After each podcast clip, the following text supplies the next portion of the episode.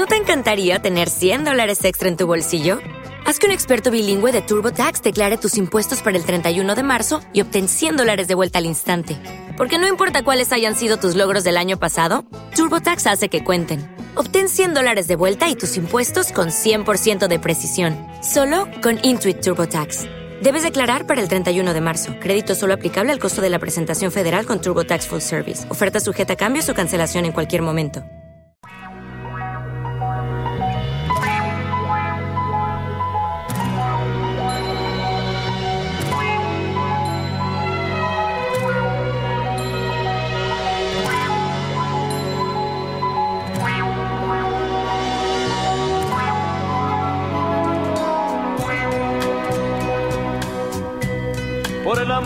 Una mujer jugué con fuego sin saber que era yo que me quemaba. Bebí en las fuentes del placer hasta llegar a comprender que no era mía quien amaba. Por el amor de una mujer he dado todo cuanto fui, lo más hermoso de mi vida. Más ese tiempo que perdí de servirme alguna vez cuando se cure bien mi herida.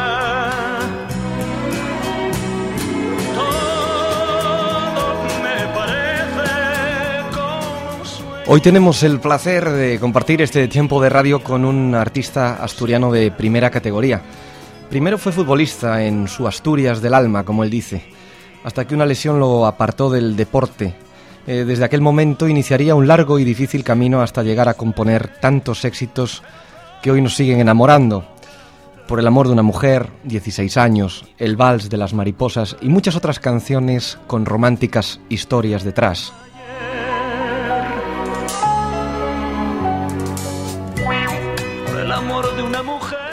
Dani Daniel es su autor e intérprete y aprovechando uno de sus viajes a España desde Miami, donde reside hace tiempo, nos ha hecho un hueco muy amablemente para recordar toda una vida dedicada, dedicada a la música. Querido Dani Daniel, gracias por venir. ¿Cómo estáis? Un placer tenerte aquí. Muchas gracias. Eh, vamos a hablar un poco eh, de los inicios, ¿no? Eh, que los inicios de Dani Daniel fueron curiosos. Eh, si nos situamos hacia el año 1965, cuando, cuando tienes de algún modo que, que cambiar tu vida y al, al dejar el fútbol, te fuiste a Madrid, pero no ahí, ahí no es donde, donde te hiciste artista, no empieza todo ahí. A diferencia de otros que se van a Madrid a triunfar, tú fuiste sí con esa idea, pero enseguida las decisiones de última hora, que a veces son las mejores, ¿verdad? Cambiaron aquello. Yo fui a Madrid como apea- apeadero, ¿eh? como una estación más en mi ruta, ¿no? Con la idea de ir a, a Londres, que era mi idea, y en Londres más bien por el inglés. Yo estaba estudiando inglés, me encantaba el inglés, escuchaba mucha, mucha música inglesa. Y entonces cuando estuve en, eh, en Madrid, estuve una semana exactamente, me di cuenta que mi camino no, iba, no tenía que ser Londres sino otro, porque de pronto paso por una agencia de la, de la Gran Vía y veo um, unos pósters con muchas palmeras y ponía Palmanova, Campastilla, eh, El Arenal, Palma de Mallorca, Alcudia y dije yo, me voy a Mallorca. Y ahí fue donde yo anclé durante dos años, mejor dicho, dos meses en Mallorca. Y de ahí me fui a Suecia, eso estaba imprevisto también, donde vivía un año y luego de Suecia me fui a Alemania, que fue donde empecé a cantar. Porque en Mallorca conoces a alguien que tiene eh, vinculación con Suecia o te invita allí. Sí, conocí un, un guía turístico que se llamaba Leif Dalman, que era, er- era de, de, de Uppsala, que es donde está una de las uni- universidades más importantes de Suecia. Me invitó a pasar, porque era muy difícil entrar en Suecia en aquellos tiempos. Los emigrantes lo teníamos bien jodido. ¿eh? Y entonces, pues eh, fui a, a Suecia, me estaban esperando precisamente los padres de él en la estación, me llevaron al pueblo que se llamaba Gävle, que era de una región muy bonita del medio, medio, nor- el medio norte, era como a unos 300 kilómetros de Estocolmo. Y ahí pasé eh, pues eh, como casi 12 meses, casi un año. Y entonces en ese tiempo conocí a un chico español que era gaditano, yo estaba trabajando en una fábrica y alguien me dijo, hay un español, un compatriota tuyo en un departamento de aquí. Digo, no me digas, yo llevaba como cinco o seis meses sin hablar ni una palabra de español. Hablaba un poquito de sueco y también inglés. Y bueno, pues él fue el que, dijéramos, se puede decir que fue el cartucho que me disparó a la, dijéramos, a la música, porque en su casa, un apartamentito muy pequeñito, vivíamos en unos barracones muy pequeños, tendría como cuatro por tres, unos 12 metros cuadrados, no más. Y un día hice una pequeña fiesta. Fíjate tú los que podían caber, Carlos, en ese lugar, que no teníamos de 14 metros cuadrados. Y entonces eh, él se le ocurrió grabar lo que estábamos haciendo y cantando. Yo tenía mi guitarra que había traído de España o de Mallorca. Y entonces empecé a cantar canciones españolas, como Por un pompero, La luna y el toro, estas canciones, alguna canción ranchera, sí, sí. Y todo eso él lo estaba grabando en, una, en un magnetofón, una cinta magnética. Que recuerdo que el magnetofón era un Philips, me recuerdo perfectamente.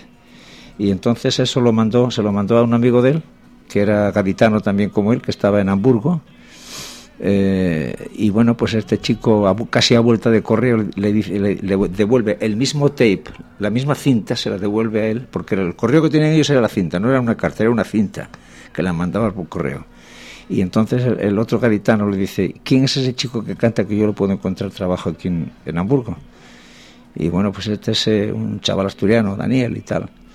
Y entonces nada, pues dijo, pues aquí yo le puedo buscar un trabajo. Y así fue, como a la semana o 10, 12 días, ya estaba yo plantado en Hamburgo. Y recuerdo que yo le dije, mira, también en la cinta, yo voy a llegar en tal tren y voy a salir con una guitarra al hombro, porque como nos íbamos a conocer. Claro. Y él me dijo, yo voy a salir con un pantalón negro vaquero y una camisa blanca. Y cuando me bajo del, del, del tren, con la guitarra al hombro, veo un chico allí pequeñín, muy pequeñín, ¿no? Y bueno, yo soy Rafa, hombre, soy Daniel y tal. y ahí empezó todo, realmente. Eh, en Hamburgo, nada menos que también donde empezaron los Beatles, o sea que... Fíjate, ¿eh? fíjate, eh, menudo sitio. Incluso el restaurante, si tengo el, dato correcto, se llamaba Los Mexicanos, ¿no? Correcto. Donde empezaste a tocar. Los mexicanos, correcto. para amenizar. Ahí, empecé, ahí empecé a cantar por primera vez a la gente, porque yo en Gijón, por ejemplo, hay un barrio en Gijón que se llama el barrio de Cima de Villa, que es donde tocamos todos la guitarra, en los bares y tal, ¿no? Amiguetes, eh, y nos tomábamos nuestras deliciosas leches de pantera, que yo pregunté si, si en, los, otros sitios de España existía eso, no, existía solamente Gijón, leche de pantera, que era muy rico. Y entonces ahí, ahí empecé a, en Gijón pues a cantar, pero en plan así, de, dijéramos, para pasarlo bien, ¿no?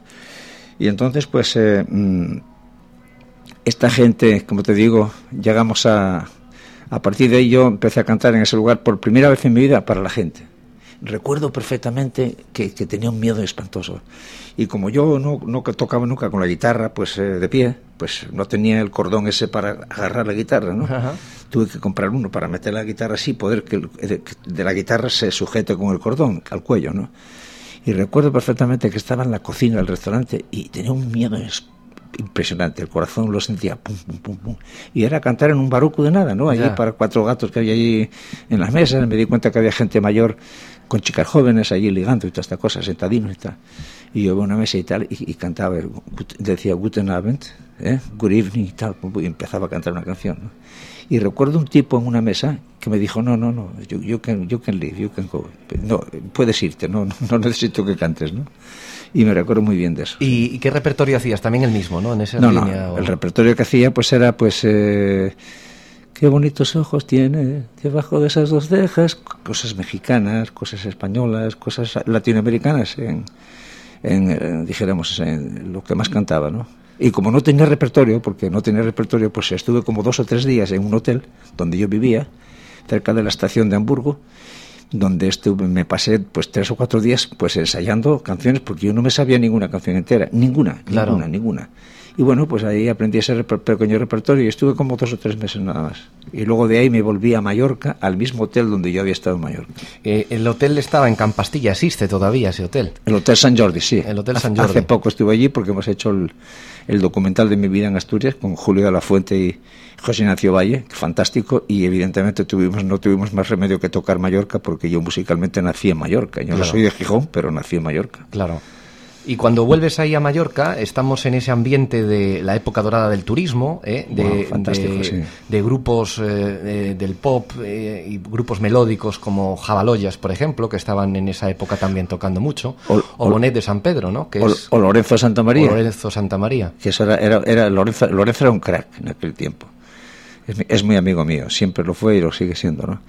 Yo recuerdo perfectamente, se llamaban Z66, el grupo de, de, Lorenzo, y imitaba a todo Dios, es decir, imitaba a esto, imitaba a Ray Charles, imitaba a James Brown, imitaba a todo el mundo perfectamente, Lorenzo Santamaría, que evidentemente eh, estaba en una banda increíble en las mejores salas de Mallorca, y yo, cuando me fui de Mallorca, pues fíjate tú, eh, él que estaba en una orquesta durante mucho tiempo, empezó a grabar discos mucho después de, empezar yo, mucho después, como prácticamente tres años o cuatro.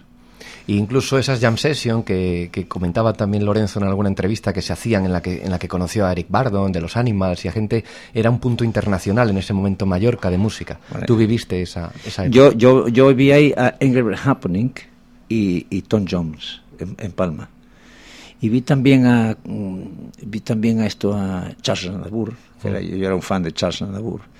Y algún artista italiano también no recuerdo mm, esto Gianni Morandi. Te suena Gianni Morandi era un italiano fantástico sí sí, eh, bueno, pues había muchos artistas. Y los Jabaloyas, que estuvo hace poco, bueno, hace poco, el año pasado, que hice en, en Mallorca, estuvimos casi un mes en Alcudia, hice ocho conciertos y un día fui a ver a los jabaloyas. Ellos siguen, ellos siguen. Sí, sí.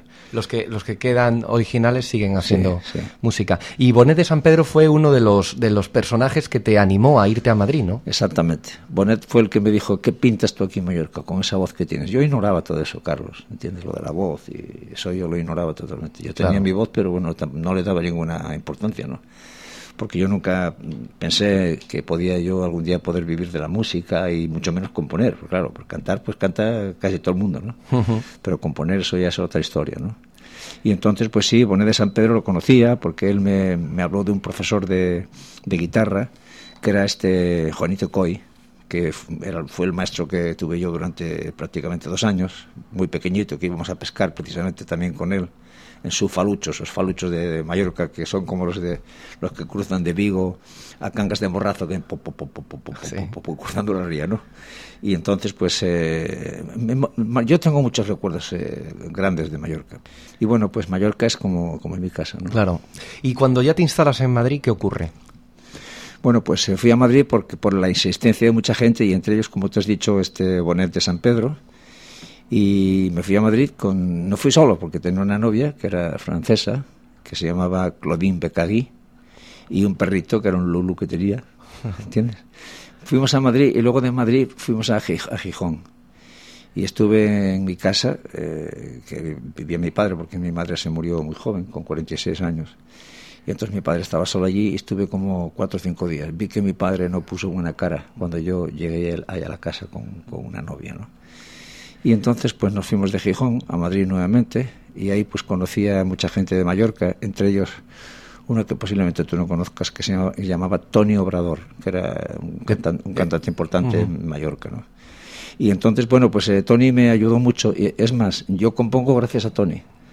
Porque un día estaba en su casa, eh, él tocaba el piano en el Hotel Sheraton y cantaba pues canciones americanas con un piano de cola que sigue existiendo hay, otro señor ahí tocando el piano de cola y entonces eh, eh, un día me invitó a su casa porque me dijo que su mujer eh, hacía unas tortillas españolas fantásticas, ¿no?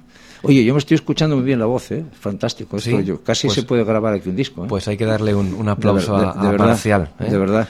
Hay que darle un aplauso al técnico. Sí, entonces fui a su casa y entonces eh, agarré una guitarra que tenía allí y empecé a hacer una cosa, así que me, surgió en ese momento, ¿no? Y dice Tony, oye Dani, ¿qué canción más bonita? ¿Qué canción es esa? Pues digo, pues ninguna, es una canción que me está surgiendo. No me digas. Joder, pues tú puedes componer, chato, no sé qué tal. Y bueno, pues ahí empezó todo. Y un día fui al hotel y me dio una, me dio una letra de una canción. Estaba, él estaba ensayando en el hotel y me dio una letra de una canción. Bueno, de una canción. Una letra, un texto. No tenía melodía. Y entonces yo empecé a sacar una melodía con un manetofón. ¿Te acuerdas aquellos manetofones que vienen en una cartera negra? Sí. Que colgando así. Era un cassette. Sí, un cassette. Y entonces em, había un tipo allí, carpintero, clavando unas tarimas en el suelo, arreglando algo y tal.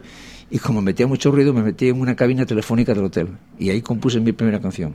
que era una canción que no recuerdo, si me das 10 millones de euros no recuerdo cómo se llama. y como a los, al, mes, una cosa así, o mes y medio, me llaman, ven, ven, ven, que la he grabado y la tengo grabada, no sé qué tal, pero grabada con una gran orquesta, con uno que se llamaba esto, esto Pepe Nieto. Pepe Nieto. Pepe Nieto, que era un buen arreglista. Sí, sí. Y entonces me meto, me voy a su casa y escucho la canción y me, y me quedé me quedé asustado, digo, qué bonito y tal. Y eso fue lo que me motivó y ahí empecé a componer, pero a punta pala, ¿eh? tenía un manetofón, grababa todo tipo de melodías, papá. y en una de esas nació El Bar de las Mariposas. El Bar de las Mariposas, que fue el primer gran éxito que tuviste. Ese fue el primer gran éxito, sí.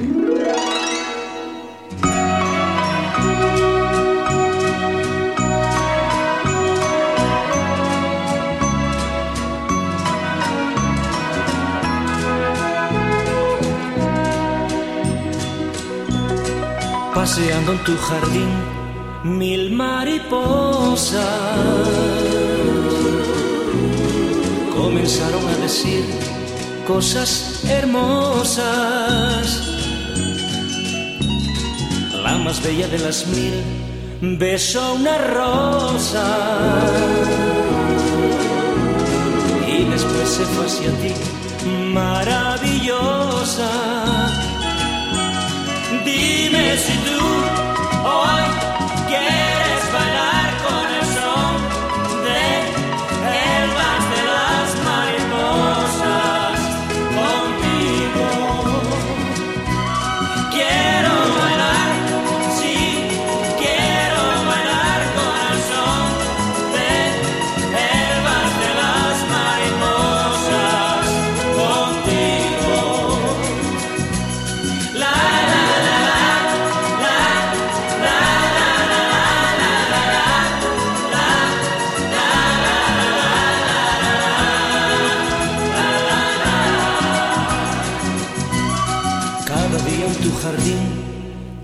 Yo recuerdo cuando hicimos el de las Mariposas, como nadie pensaba que eso iba a ser lo que fue, el único que pensaba que iba a ser lo que fue fui yo. Y es así. Siempre fui yo el que digo yo, no, esto va para adelante. Yo recuerdo perfectamente una audición que se hizo del Bar de las Mariposas y de otras canciones que salían de otros cantantes, como por ejemplo Andrés Dobarro, que para descanse, eh, este, mm, ¿cómo se llama? Este, eh, Diango, eh, alguno más catalán, había, había otro más catalán, ¿cómo se llama este? Que Miguel Gallardo, eh, puede ser, ¿no? Eh, Miguel Gallardo, pero eh, Miguel Gallardo era, era de Granada, ¿eh? Sí, yo siempre pensé que era catalán, ¿de verdad? Ah, sí, sí, era, Sí, sí. era bueno, y, y una, una serie de artistas. Y entonces se hizo como una especie de party, de fiestas, y, y estaba este Rafael Revés, estaba Pepe Domingo Castaño, estaba este Carlitos Tena, eh, prácticamente toda la gente del, del mundo del disco, ¿no? Críticos Los- musicales, Sí, los sí. críticos musicales. Y se pusieron canciones de todos, y se puso a hablar de las mariposas, y todos opinaron que era una horterada. Así como suena. Y yo, joder, yo no sé. Y yo, fíjate tú cómo serán las cosas que mm, incluso el mismo Alfonso Sainz decía, esto es una horterada. Y el secretario de Alfonso Sainz, me recuerdo lo que dijo. Dice, bueno, será una horterada, pero esto les va a gustar a las chachas, me dice. ¿Qué, qué, vista tenía este, ¿no? Este- Este tío que dijo yo, "Uf, esto es muy comercial, esto a las chachas les va a encantar. Todos se equivocaron, Carlos. Todos se equivocaron. El Bar de Mariposas fue mucho más de lo que yo me imaginaba, pero, pero prácticamente no apostaba nadie por, por ello. Es más, la compañía de discos, que era Columbia, la Columbia, la de aquí de España, no la Columbia americana, pues eh, lo tuvo ya aparcado en un cajón, metido, y lo sacó en el mes de julio, cuando ya no había nada, lo sacó. Lo sacó al mercado. Y entonces empezó, pa, pa, pa, pa, pa, y de pronto un día un, un amigo mío me dice, oye Dani, pero ¿tú has visto? Yo estaba en el corte inglés y dice, de- no, en, en Galerías Preciadas, no existía el corte inglés. Dice, está en número uno, en Hit Parade. Y en la tienda de no sé dónde, y la tienda de tal. Y lo, lo pude comprobar yo mismo, digo, efectivamente. Después hubo ahí una, una relación artística con, con Donna Hightower, Ajá. Eh, artística y más que artística también. eh, cantante americana, con una gran Sí, voz. Que en paz descanse. No sé si sabes que Donna se murió hace un año. Sí. Sí, sí. Sí. ¿Cómo surgió aquella colaboración? Bueno, pues eh, un día me invitó, no sé si recordáis, eh, tu compañero sí, porque tiene más años que tú. Tú, y- tú y es un guaje. no te, un no, guaje. te, no te fíes por eso. Tú y es un guaje.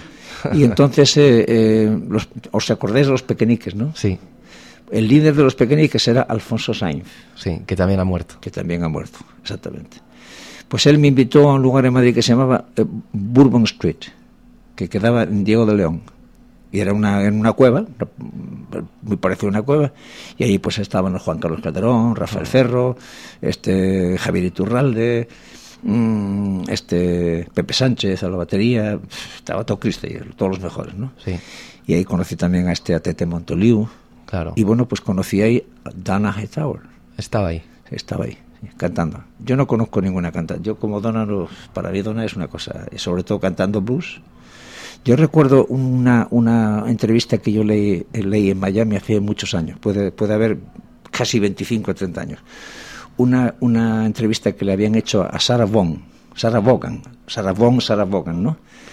Y ella, Sarah, Sarah Vaughan, dijo que para ella la mejor eh, cantante de blues del mundo era Donna Hightower. Y me quedé, flipé. Digo, "Joder, fíjate tú, Donna, ¿no? Una, una preciosísima voz, sí. Sí, sí. What you do, what you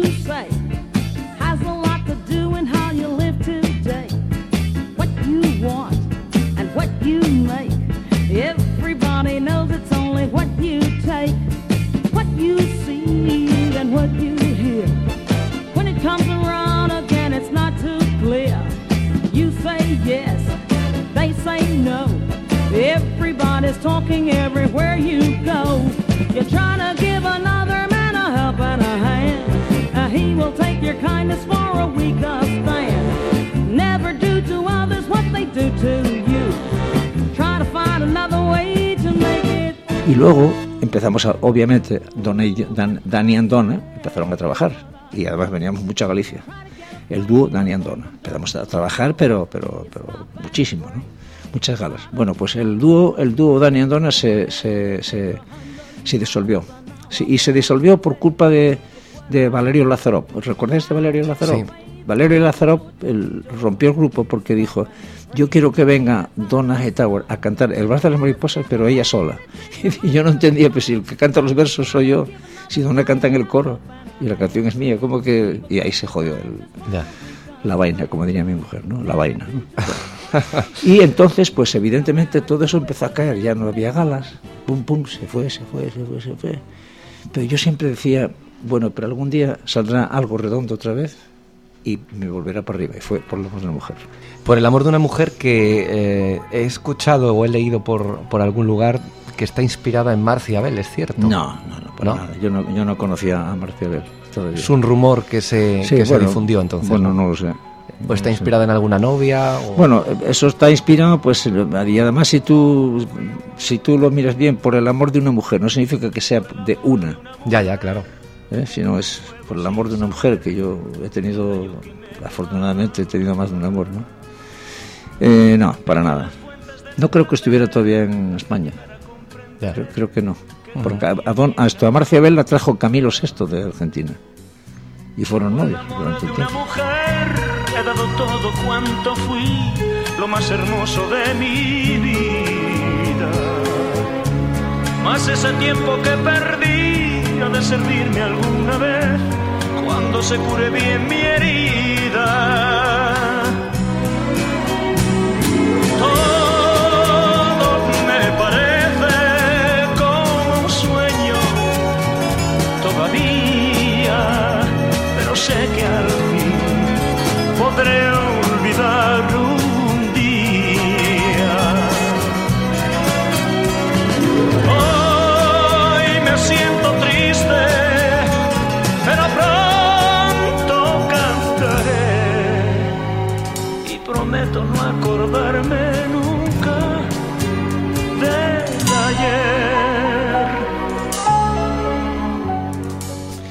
Dani canta en eh, Por el amor de, una mujer.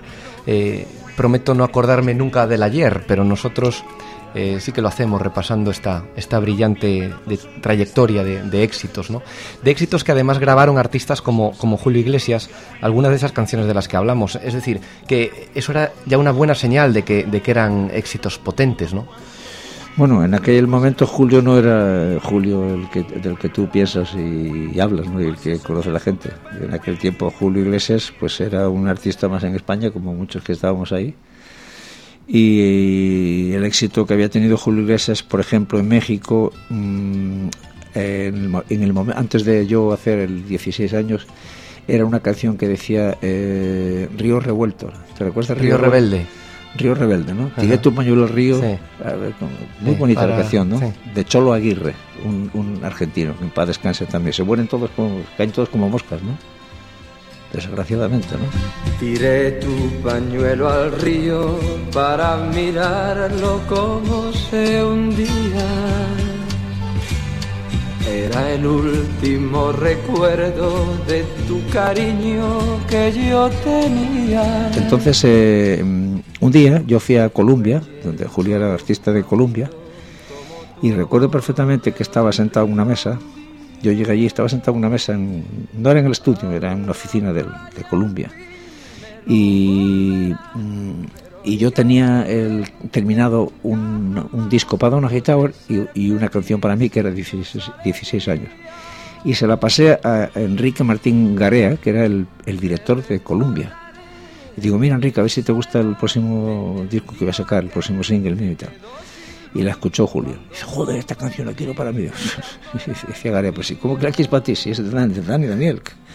¿Cómo para ti? Dice, no, pero a ver lo que podemos hacer y tal. Y entonces me insistió tanto Enrique Martín Garea. Y dice, coño, que, que, que la grabe él en México solamente. Y así fue, ¿no? La grabó, la, grabamos la producción, que la produje yo eh, en México. Salió después de Río Rebelde. Es Río Rebelde, ¿no? Río Rebelde. Y entonces eh, fue un éxito, naturalmente. Nunca olvidaré en mi vida esa tarde fría del invierno aquel. Yo esperaba en un portal, comenzaba a llover. Tú llevabas un paraguas, yo tomé tu brazo y me cobijé. Comenzamos a reír, caminamos sin saber. Nunca mi amor olvidaré cuando por primera vez yo te besé.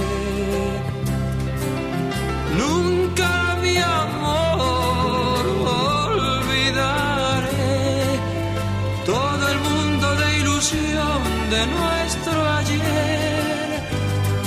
Y luego, bueno, pues luego grabó Por el amor de una mujer, pero lo, lo grabó mucho después de, de grabarlo yo, ¿no? Ujú. ¿Y alguna otra canción que le, que le Sí, hiciste para sí. más, más, más Sí, años Ju- 80? Julio grabó exactamente siete canciones mías, sí. Hay un álbum que es el álbum Libra, que Sí. nos, nos cogió precisamente en, la- en las Olimpiadas del 84. Yo vivía en Miami, porque yo me casé en, en Guayaquil, Ecuador, en el año 80, y viví en Miami tres años, cuatro años. Y entonces eh, tenía, estaba relacionado con Julio y yo hice tres canciones que yo nunca grabé, además, que son las únicas que no grabé que era Libra, en el álbum Libra, había una que era eh, Ni tu gato gris ni tu perro fiel, tú y yo, y Diré, Diré. Y bueno, pues se grabó ese disco en, en la época de las Olimpiadas, que lo recuerdo perfectamente. Y bueno, pues esas son las eh, siete canciones. Y luego otra que es Las cosas que tiene la vida, Sí. que grabó también otra. Bellísima canción. Sí, y luego grabó otra que yo había hecho para Donna Hightower para ir al Festival de, de San Remo, que no- al final no fue, que hizo la let- letra, Donna Hightower eh, hizo la letra en inglés, y que se mandó al Festival de, de San Remo en inglés, y no al final no, no, no, no fue al festival, pero que curiosamente pues la grabó Julio con una letra de Cecilia. Y que yo solo descubrí mucho después, digo, pero ¿cómo? ¿La grabó Julio? No sabía, y me, me lo había comentado Ramón Arcusa, ¿no? Porque Ramón, sí, la, la canción es. eh, no me acuerdo de la canción tampoco, chico. ahora. Pero sí grabó siete canciones. Julio. Siempre hay un dolor. En cada despedida hay penas escondidas. En cada dios hay algo que olvidar.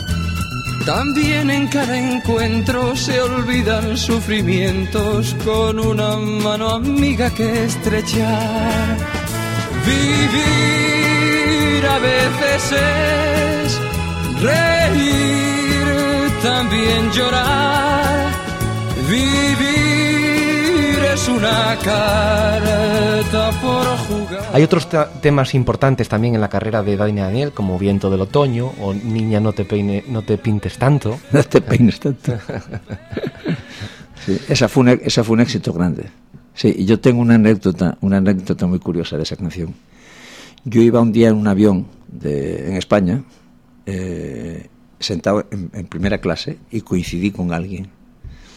Empecé a hablar con él y tal, no sé qué, tal, así, ¿qué vas a actuar a, a Cataluña? Sí, yo vengo mucho, todas estas cosas. Dice, bueno, yo quisiera contarte una cosa que sucedió. Yo trabajaba en una eh, eh, em, compañía de, de, ¿cómo se llama?, de cosméticos, ¿no? De cosméticos. Y un día hubo una, un evento en, en Madrid donde nos, nos reunimos prácticamente todo el, todo el, el ¿cómo se llama? El, toda la gente de, De la seguro- empresa, de, la- de- de- no, de toda España, ¿no? Sí. El colectivo de, de- de- de- esa gente, ¿no? de los cosméticos, de las pinturas, del rímel, de, de- de todo eso, ¿no? Y dice, y nos hemos acordado de toda tu familia mucho, porque tú hiciste mucho daño a la industria cosmética. Y dice, pero yo me asusté, ¿pero por qué? Y dice, porque sacaste una canción que se llama Niña, no te pintes tanto y las ventas bajaron hasta no sé dónde. Ah, Sí, fíjate. Y digo, no me digas, pero de verdad. Y dice, sí, sí, coño. Digo, pues si yo lo sé, hubiera conectado con vosotros y quizás hubiera ganado más dinero. ¿no? Claro. No, no, y no es ninguna broma. Eso ha hecho un palo, fue un palo gordo. Eso, en ese Cuando sentido. se, cuando se hace no se piensa en, Sí, en- sí, en eso, sí, ¿verdad? sí, sí. Niña, no te pintes tanto, que me das espanto cuando te me acercas.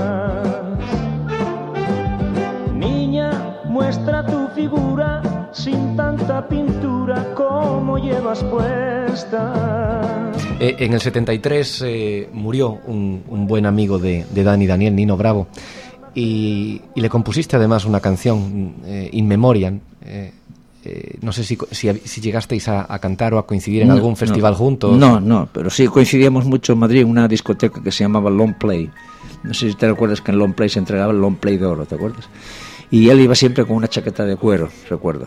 Abajo, Long Play arriba y Long Play abajo. Esto queda en la Plaza Vázquez de Mella, en Madrid. Y siempre me decía, coño, a ver cuándo compras una canción para mí. Y compuse una. No, no, yo compuse una que yo canté luego, pero eso fue después de morirse. Pero yo sí compuse una con, eh, con, con, eh, con letra, letra de Juan Erasmo Mochi y Sí. música mía. Que, hoy, eh, que la canción es Mi mundo está vacío. Dice, hoy mi mundo está vacío sin ti. Esa canción, que quizás no la hayas escuchado nunca, pero en el, creo que en el último disco de Nino está esa canción.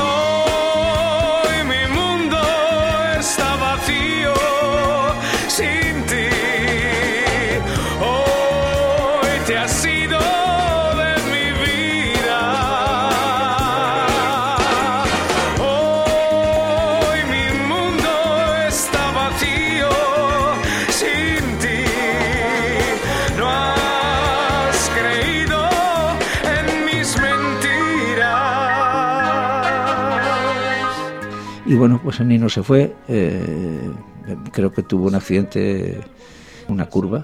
Y curiosamente, cuando yo firmé el contrato con Polidor, que era la misma compañía que él tenía, yo fui a la compañía a firmar y el presidente, el director, que era Mariano de Zúñiga, me dice, hay una cosa que, no me, que, que me, que me puso los pelos de punta. Digo, ¿qué? Dice que tú vienes con el mismo coche que tenía Nino Bravo Caray. un BMW Coupé 3.0 CSI. Y digo, sí, no, pero no te preocupes que yo no voy, a- no voy a caer en una curva. Ya. Y acerté, aquí estoy. Sí, afortunadamente. Eh, todos eh, esos éxitos de los que hablamos Dani Daniel los ha seguido cantando, incluso algunos los has vuelto a grabar y sigue recorriendo eh, medio mundo. Eh, yo no sé si después de, después de tantos años consideras eh, los países de América del Sur como, tu, como tus mejores plazas. Yo creo que sí, yo creo que sí. Si hablamos de Colombia, donde estuve hace poco, voy bastante, mucho a República Dominicana. Voy mucho, muchísimo a, a Perú, a Lima de una manera especial. Lima, eh, Arequipa, Trujillo. Entonces, hay una mosca por aquí Sí, que está jodiendo un es- poco la tarde. Sí, es, es- es aquí ya está en nómina ya la mosca. Y también voy, voy mucho a Nueva York, a New Jersey, a Nueva Jersey, a, a Boston. ¿Allí cantas para la comunidad latina? Sí, y de una manera especial para dominicanos, sobre todo en la parte del área de, de Boston, que es eh, Lawrence y Providence. Son dos ciudades grandes, ¿no? Sí. de un millón y pico de habitantes. solo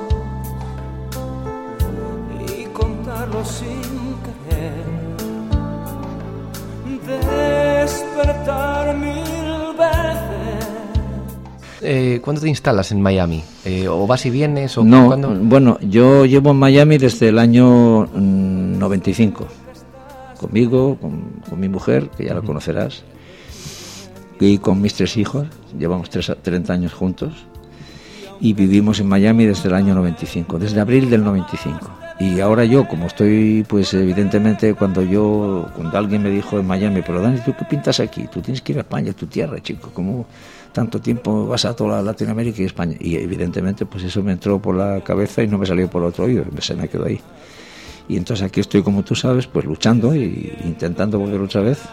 Vamos, no intentando volver otra vez, volviendo otra vez. Porque eso yo sé que voy a volver otra vez. Claro. Está seguro. De la única forma que se puede volver es estando aquí, no allá. Y desde, y desde aquí, además, eh, hay que recibir eh, como se merece a, a uno de nuestros grandísimos artistas, que no ha desaparecido ni mucho menos del panorama, porque no haya estado eh, aquí desde hace mucho tiempo, pero ahora viene con mucha fuerza, con muchas ganas. Y, y, bueno, yo no sé si también es fundamental, o lo era antes, estar en Miami para un artista español. No, no Ya creo, no. no creo, no, no. No, Hubo un momento que quizás sí, ¿no? Bueno, lo que pasa es que mucha gente en Miami lo, lo- lo- lo- van a Miami más que nada porque es un punto estratégico cómodo. Por ejemplo, si tú vives en Miami, en este caso pues hay mucha gente que vive en Miami, pues no sé, este Alejandro Sanz, eh, está también Paulina Rubio, está todo Dios ahí en Miami, ¿no? Y hay gente incluso, ¿cómo se llama esta chica, hombre? Que canta ahora, creo que en la Semana Grande de Gijón, esta, esta gallega, hombre, que es tan rubia, tan guapa. ¿cómo se Marta? Sánchez. Marta Sánchez, sí, esta también está. Y luego está también nuestro querido amigo Nacho Cano. que Nacho Cano es un, es un crack, es un fenómeno. Sí. Y bueno, hay mucha más gente que yo no, no recuerdo ahora. Y, y eso es más que nada como punto estratégico, ¿no? Por ejemplo, si hay un concierto en México, pum, queda más cerca. Si hay un concierto en Nueva York, queda más cerca. Si hay un concierto en Perú, queda más cerca. Sí, pero sin embargo, si estás en España, joder, son nueve horas de vuelo. Claro. Y esa es la razón, no otra. Yo no. ¿Tú estás conectado con esas nuevas eh, generaciones de, de de músicos y de artistas? No, No. no, no. Yo tengo mi camino, tengo, yo sé que soy de otro mundo. Yo precisamente mm, hay un hay un video mío que se grabó eh, hace dos años en Avilés, eh, en las fiestas de San Agustín, San Agustín, y yo actué en la Casa de Cultura, estaba bello, y entonces pues hay un hay un eh, un, eh, un DVD completo de una hora y treinta y pico minutos y me, me hizo mucha gracia cuando se encendió la luz y tal y veo todo cabecitas blancas, son gente ya de, de- de los cincuenta y pico para arriba, ¿entiendes? Claro. Sí, la gente mía es esa. Entonces yo, yo me dije, incluso me pasó lo mismo en Alcorcón, en el, en el Teatro Buero Vallejo, Sí. que estaba lleno, completamente lleno, había och- 800 personas. Y también lo mismo, cuando se enciende la luz, tú te das cuenta que mm, de cada 10 personas, 7 son mujeres. Sí, mujeres. Pelito blanco, todo. Y eso, eh, hay, hay muchos millones de esas personas. Una fidelidad. de- Esos son, los de que, gente, esos son los ¿no? que me tienen que escuchar a mí. Claro. Mira las cosas que tiene la vida que ayer tú llorabas y yo reía. Callabas, callabas aunque tú supieras que todos los días con otras salía.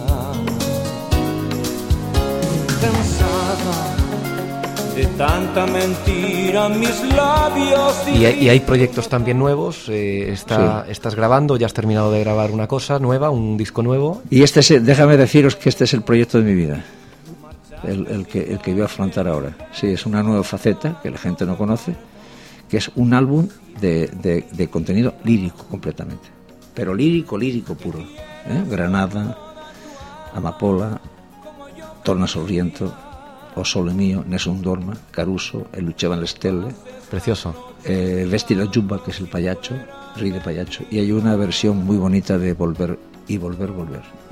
Y esto es el próximo álbum mío. Pues esa faceta de Dani Sí. Daniel no nos la podemos perder. ¿eh? No, no, no te la puedes perder. Un placer enorme eh, repasar eh, tantos años, tantos éxitos y, y tantas vivencias, Dani. Igual para mí, queridos. Te mandamos un abrazo muy fuerte y esperamos verte muy pronto por aquí. Con, el, Si- si Dios quiere, con si la Dios- acogida y el aplauso que te mereces. Si Dios quiere, Un abrazo fuerte. igualmente.